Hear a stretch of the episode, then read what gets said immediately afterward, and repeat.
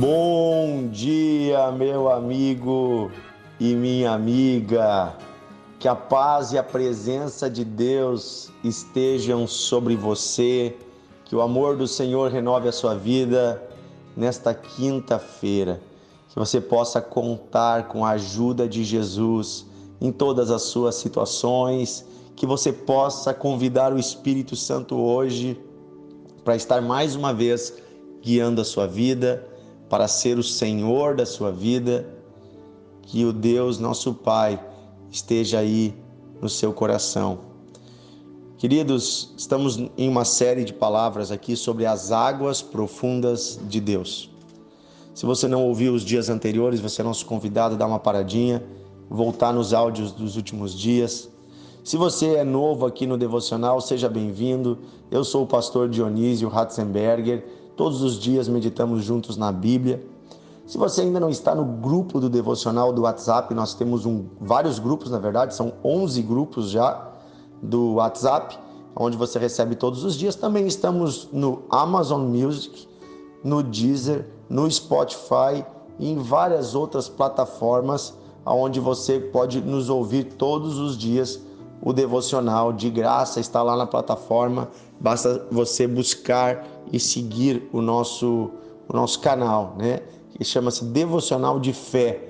Que legal a gente poder estar junto hoje, meditando aqui na palavra de Deus.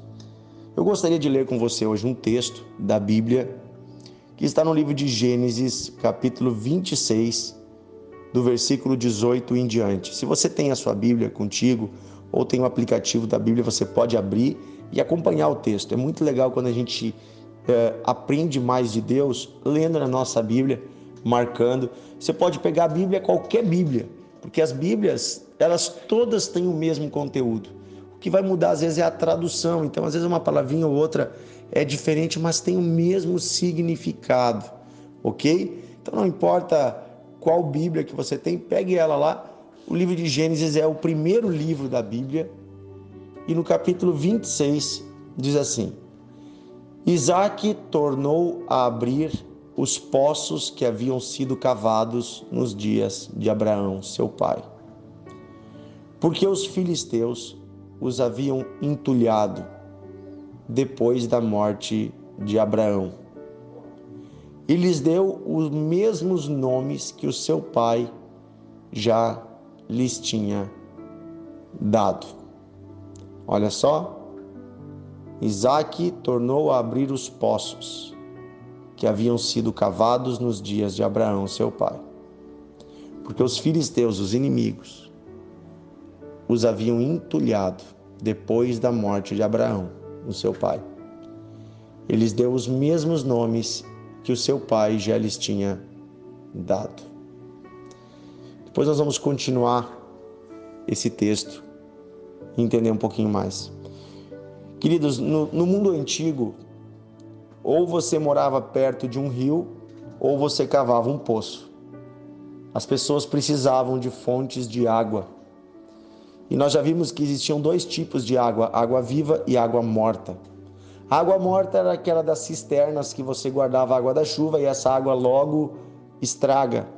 E a água viva é aquela que está ligada a uma fonte de água renovável, um rio ou uma fonte subterrânea que você cava um poço e encontra aquela água limpa.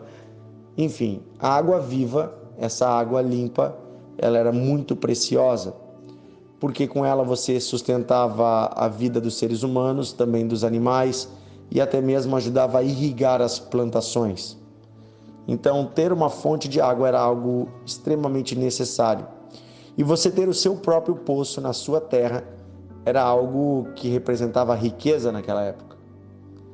Inclusive, era muito caro cavar um poço. Não é como hoje que você chama uma empresa, eles vêm ali com um caminhão e colocam máquinas e cavam um, um, poço rapidamente, né? com uma broca, com várias brocas gigantes que vão cavando. No tempo antigo, necessitava-se cavar com mão de obra humana um poço largo, um metro, dois metros de largura, pessoas iam cavando. Então era um empreendimento que levava semanas, até meses, vários homens trabalhando e tirando a terra, outros ajudando com baldes, com cordas. era extremamente exaustivo até que você achava água ou não achava. Essa é uma outra questão. Você não sabia exatamente onde cavar, porque nem todos os lugares têm uma fonte de água lá embaixo. Como é que você ia achar o veio da água? Então, Abraão, Isaac, você vai ver que Deus os abençoa, que Deus mostra para eles aonde está a fonte de água viva, ou seja, onde tem água. E eles cavam e toda vez que eles cavam, eles encontram água. Então é algo interessante que aí já, já havia uma bênção de Deus dirigindo a vida deles para encontrar essa água. Nós também entendemos que essa água representa a presença do próprio Deus. Sempre que a Bíblia fala de água, ela está falando do Espírito Santo, ela está falando da presença de Deus, da bênção de Deus e da presença da vida de Deus no nosso interior. Porque Jesus disse: Aquele que crer em mim, do seu interior fluirão rios de água viva. Fluirão, ou seja, uma fonte jorrando, né? Também ele fala para a mulher lá no poço em Samaria que se ela cresce nele, né? se ela bebesse da água que ele lhe desse, essa água se tornaria nela uma fonte a jorrar para a vida eterna, ou seja, uma fonte que nunca cessa e uma fonte que conduz à eternidade. Jesus falava da sua própria presença, falava do Espírito Santo, que habitaria naquela mulher e que habita em todos nós os que cremos. Mas aqui estamos voltando num tempo Estamos falando aí de 1300, 1400 anos antes de Jesus nascer, de Jesus se encarnar em forma de homem. Abraão havia cavado esse poço. Abraão havia feito um empreendimento. Porém, quando Abraão morreu, os inimigos vieram e entulharam o poço. O que é entulhar? Eles jogaram pedra areia, terra, entulho, lixo para cobrir aquela fonte de água. Queridos, Satanás ele não pode impedir a fonte de água de existir. A fonte continua existindo lá embaixo. A fonte é Deus. Satanás não pode mudar quem Deus é. O nosso inimigo ele não pode impedir Deus de ser uma fonte de água. Não pode impedir Deus de, de emanar o que ele sempre emanou, que é vida, sua presença. O Espírito, eh, Satanás não pode impedir o Espírito Santo de agir, mas ele pode tentar nos impedir de chegar a Deus, colocando entulho, lixo, obstruções. O que é o entulho, queridos? Entulho significa lixo, coisas sujas, coisas erradas, coisas impuras significa o próprio pecado. Significa coisas que maculam a presença de Deus, que sujam e que tentam nos impedir de chegar a Deus. A fonte continua existindo lá embaixo, mas ela está tapada e você não consegue chegar nela porque tem coisas obstruindo. Eu já atendi muitas pessoas me dizendo assim, pastor, me ajuda, porque eu não sinto mais a presença de Deus. Me ajuda, porque quando eu chego na presença de Deus eu tenho vergonha. E aí você começa a conversar, existem muitas vezes coisas obstruindo.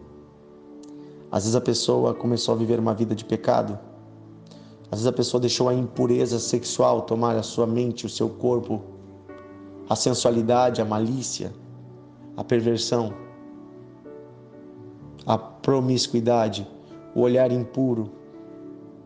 Satanás lançou a sua armadilha e a pessoa caiu e aquilo entulhou o poço, a pornografia, o olhar impuro. Outras pessoas eu já conversei e havia algo obstruindo e esse algo era a mágoa. Elas foram feridas por outras pessoas e elas guardavam um rancor, uma raiva tão grande no seu coração que esta mágoa lhes impedia de chegar na presença de Deus porque o seu coração estava tão cheio daquele amargor, daquela é, amargura, daquela tristeza, que ela não conseguia, é, que ela não conseguia chegar até Deus, porque ela apenas ia até a ira, até a raiva, e essa ira, essa raiva, essa tristeza impedir essa pessoa de chegar a Deus.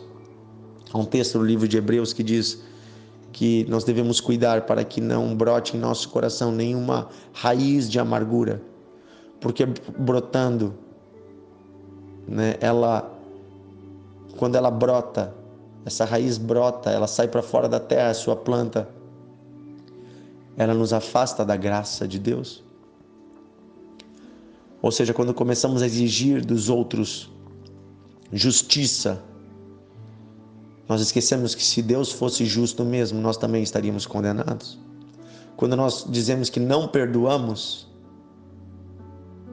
que não podemos perdoar alguém, como é que Deus também poderá nos perdoar se nós retemos o perdão? Como é que podemos receber o perdão de Deus e nós também somos pecadores? O pecado nos afasta de Deus porque Deus é santo. E a nossa ira com o próximo, a nossa amargura, a nossa uh, esse sentimento de, de cobrar a justiça também nos afasta de Deus.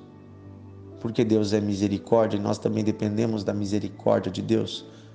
Misericórdia que Deus nos perdoa, simplesmente porque Ele enxerga a nossa miséria quando alguém errou com você, quando alguém pecou contra você, olhe para a miséria desta pessoa. Você pode sentir pena dessa pessoa ao invés de raiva e entregá-la a Deus e dizer: Senhor, eu decido perdoar. Eu quero tirar esse entulho do meu coração. Olhe para o pecado como um entulho e diga: Eu não quero mais isso na minha vida. Eu não quero mais falar mentiras, eu não quero mais guardar a raiva, eu não quero mais ter ódio no meu coração, eu não quero mais ter impurezas, pensamentos impuros, eu não quero mais nada disso, eu quero cavar de novo. Isaac tornou a abrir os poços que haviam sido cavados e que agora estavam entulhados. Gente, dá para você tirar o entulho, dá para você limpar e dá para você usufruir novamente das águas vivas de Deus porque a fonte é inesgotável, a fonte continua viva lá embaixo. Eu quero dizer para você que Deus não se afastou de você.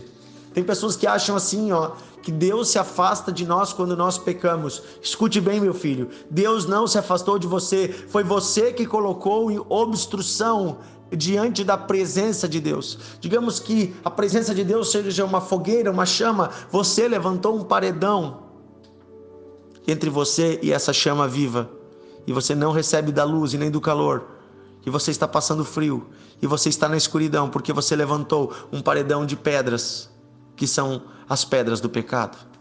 A água viva também continua lá no fundo do poço, basta você tirar o entulho, pedra por pedra, arrancar fora e dizer: Eu não quero mais isso na minha vida. Outro aspecto interessante é que Abraão era o pai e quando ele morreu, Satanás tapou a fonte. Preste atenção, tem famílias que dependem de um pai, de uma mãe espiritual, de um líder espiritual na família para ter a presença de Deus. Essa pessoa não vai estar para sempre com você. Você tem que buscar a fonte. Cada um precisa buscar a sua fonte. Não dependa da fonte do seu pai, da sua mãe. Não dependa daquilo que as outras gerações fizeram. Se você está numa igreja, se você é um obreiro, se você é um pastor e você está debaixo de uma liderança de homens saudáveis, homens fiéis a Deus. Vou dar o meu exemplo aqui. É muito cômodo eu, no meu ministério, depender espiritualmente da vida do pastor Isaías Figueiró e do pastor Paulo Figueiró. São dois homens de Deus que têm uma vida consagrada ao Senhor, uma vida de oração, uma vida de busca. E o ministério deles é um ministério muito abençoado. E eu estou debaixo da autoridade deles. E eu estou vivendo nesse ministério e é muito fácil eu depender deles. Mas, queridos, eu preciso buscar a fonte, eu não posso apenas depender da bênção que está sobre eles sobre o que eles receberam de Deus, eu preciso receber do que eles receberam e eu preciso ter em mim a própria fonte de vida. Do contrário, o dia que eles não estiverem ali, o que será da igreja? Amanhã, depois, o que será da nossa geração? Nós não podemos depender da água que os outros já receberam. Eu preciso ser inspirado por eles a cavar os meus próprios poços. Eu preciso ser inspirado pela busca deles, pela oração deles, a eu fazer mais. E fazer mais não apenas em obras, mas ter a fonte da vida em mim. Eu não posso depender da unção que eles têm. Eu preciso buscar a unção em Deus, porque a fonte é inesgotável. Você que serve a Deus, você que está buscando a Deus, já está envolvido na obra do Senhor. Que bom, isso é maravilhoso. Se você está debaixo de um ministério abençoado, glória a Deus. Se o seu pastor é um homem de Deus, glória a Deus. Mas não dependa da busca dele. Você precisa buscar. Você precisa buscar a fonte. A fonte é Jesus.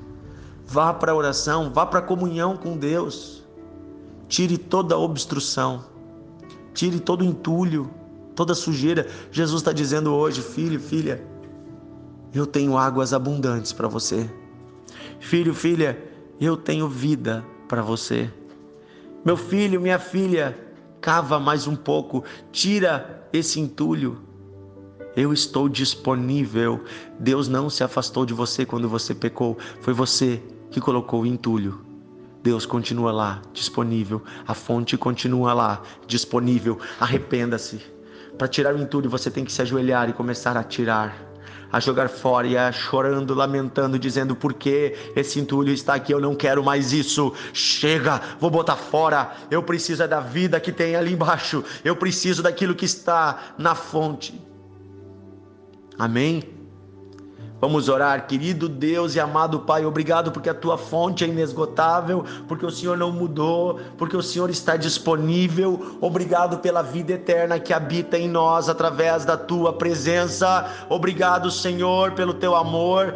Perdoa, Pai, os nossos pecados e põe sobre nós, Senhor, a tua unção. Põe sobre nós, Senhor, o teu amor, o teu perdão. Põe sobre nós, Senhor, a vida eterna que vem de ti. Eu peço, bondoso Deus, renova em mim a fonte de água viva. Querido Deus, renova em mim a alegria da eternidade. Querido Deus, eu quero andar contigo todos os dias. Querido Deus, fala comigo. Renova minha mente, minha alma e meu espírito. Querido Deus, me dá sabedoria. Me dá discernimento. Me dá visão que vem do alto, querido Deus. Me ajuda a andar mais perto de ti. Tira os meus pecados, me limpa, querido Deus. Eu decido, eu me arrependo, eu decido tirar o entulho. Eu decido perdoar quem errou comigo. Eu decido me livrar das impurezas. Querido Deus, me ajuda. Me limpa, me purifica, querido Deus. Eu quero beber da fonte da água viva. Oh, Jesus, obrigado pela tua vida. Senhor, eu declaro a tua vida inundando corações hoje o teu amor inundando corações, limpando vidas e trazendo paz. Em nome de Jesus. Amém e amém. Aleluia. Aleluia, a fonte é inesgotável. Vamos tirar todo o entulho e vamos viver os sonhos de Deus para nós. Que Deus abençoe você. Compartilhe esse devocional. Amanhã nós estamos juntos, mais uma vez, na presença de Deus.